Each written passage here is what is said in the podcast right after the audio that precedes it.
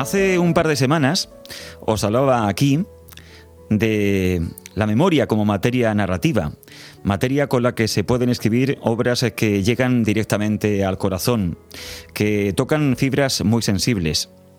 Así lo ha hecho Olivia Ruiz en El color de tus recuerdos. Una novela que tiene que ver mucho, mucho con sus antepasados y además eh, con una abuela nacida aquí, nacida en Murcia. Olivia, buenas noches. Buenas.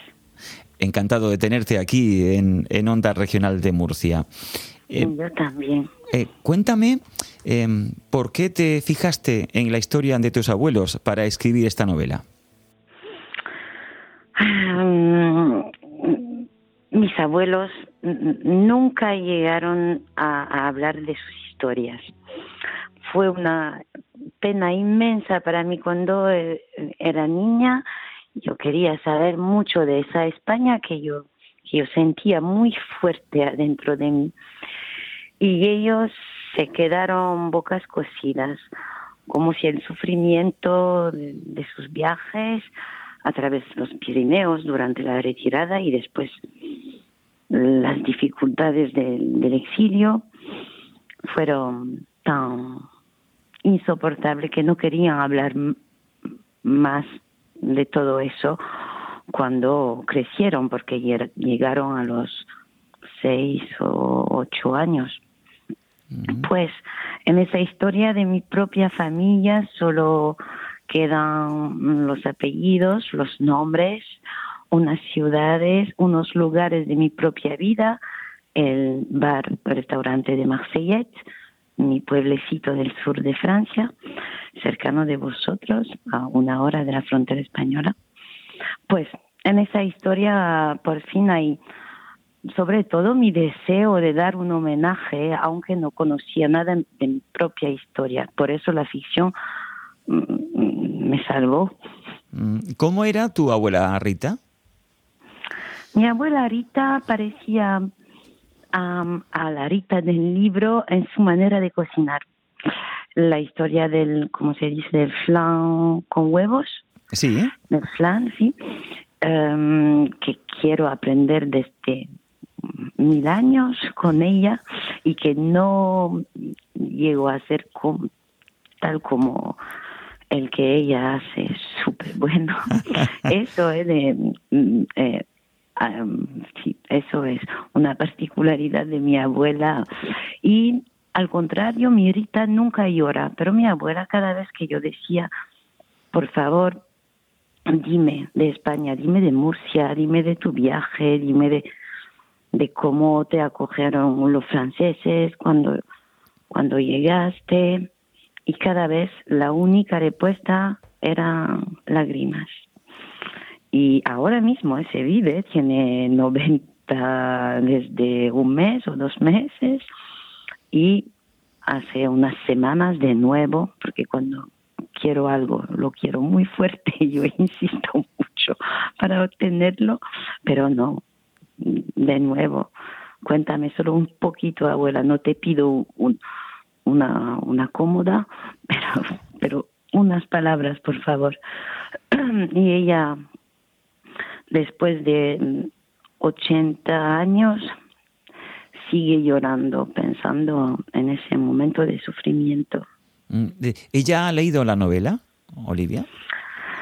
Um, le ofrecí la novela, pero creo que no. Pero, ¿sabe? He tenido algo muy, muy, muy fuerte con mi abuelo Pedro, quien él se viene de Granja de Rocamora. Y mm, cuando estaba en, eh, en, ¿cómo se dice? Como en el hospital, una enfermera me contó después de su muerte que había leído mi libro entero a mi abuelo a voz alta y que él se, se había leído mucho y también se había llorado, había llorado mucho. Y fue como un, regalo después de su muerte, e, era un poco eh, como el regalo que hace Rita a su, a su nieta. Eh, para mí fue un, un, increíble regalo.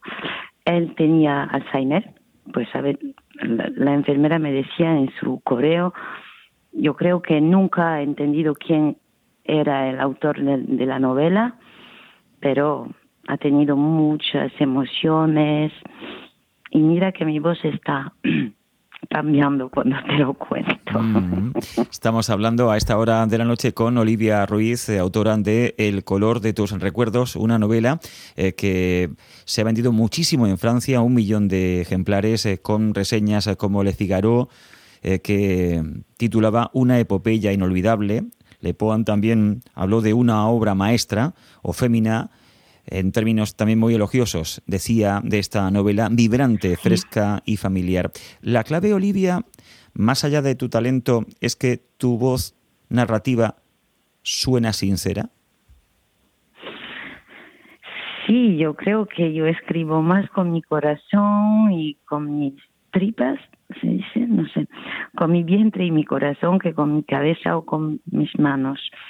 Hay algo de muy instintivo yo trabajo mucho y reescribo y pero hay algo la, la mayor parte de la historia aunque yo trabajo palabra después de palabra después sale como como, como un grito no me iba a decir.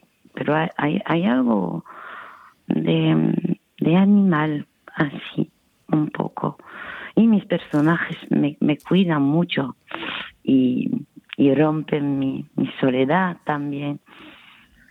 Puede ser como muy inmersivo por fin cuando, cuando me pongo a escribir. Mm. Me ha encantado esa relación que mantiene la abuela Rita eh, con André, la indiferencia de André y cómo ella intenta gestionarla. Escribes, la distancia que hay entre André y yo llega al límite. Tengo la necesidad animal de encogerme entre sus brazos, de sentir que somos una familia en estos momentos difíciles. Y mm, me parece, sin duda, el gran personaje de, de tu novela, cómo se enfrenta la abuela Rita a la maternidad con padres diferentes. Sí, la maternidad es un, un, tema muy fuerte para mí. Yo, yo venía de, de por venir a ser mamá poco tiempo antes de escribir la novela y e, estaba en un baño de bebé y de maternidad y de, y de leche maternal y de todo, pues Quizás es por eso que ese ligado muy particular que tiene Rita con la maternidad es central en el libro. Y el hecho de que Andrés no sea el padre, yo creo que de, su primer hijo, creo que había algo de para cuidar todos los de, de mi de mi familia o de mis amigos que no pueden tener niño es algo que me, que me toca muy fuerte. Pero yo quería describir la belleza de una relación muy profunda, aunque no hay nadie de, sangre entre dos personas. Me parecía importante para, para dar ese mensaje de, de esperanza, de el amor a veces no tiene nada que ver con la sangre. Mm. a veces totalmente, pero a veces el amor maternal o paternal puede salir de, un, de, una relación entre dos personas que no vienen del mismo mundo. Mm. Olivia, a los españoles nos produce envidia el mimo eh, que se le da a la cultura en Francia. ¿Notas también esa diferencia cuando estás en España de que no cuidamos tanto que debe ser alimento esencial de las civilizaciones, la cultura? No me doy cuenta de eso, pero en Francia hay, hay, algo de raro, es que la cultura es central en todos los discursos, en toda la manera de ver el mundo y todo, pero en los factos, por fin, mm, con el COVID, por ejemplo, es como si la montaña se caía. hay algo de muy frágil ahora. Hay una tal emergencia, eh, em, em, no, no emergencia, urgencia. Me mezclo ahora inglés, francés y español. Y una tal urgencia que la cultura se queda al, segundo plano. Aunque mi opinión es que en, en esos momentos tan difíciles es la cultura es un refugio casi mágico y también no puede dar muchas llaves para entender nuestro mundo que se transforma. Pero sí, no sé si hay si hay algo común o muy diferente sobre ese tema eh, entre nuestros dos países. Pues eh, nos ha encantado entrevistarte y sobre todo leer eh, tu novela. No me extraña que haya sido un éxito en Francia. Aquí nos ha llegado gracias a Duomo Ediciones con una cubierta fabulosa, extraordinaria y mm, personajes que también van a quedar ahí fijados en nuestra memoria para siempre, Olivia.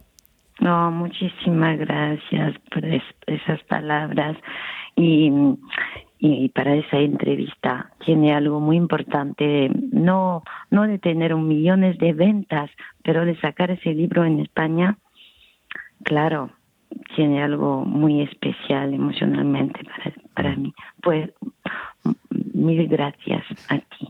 Merci, Olivia. Merci, bonne nuit.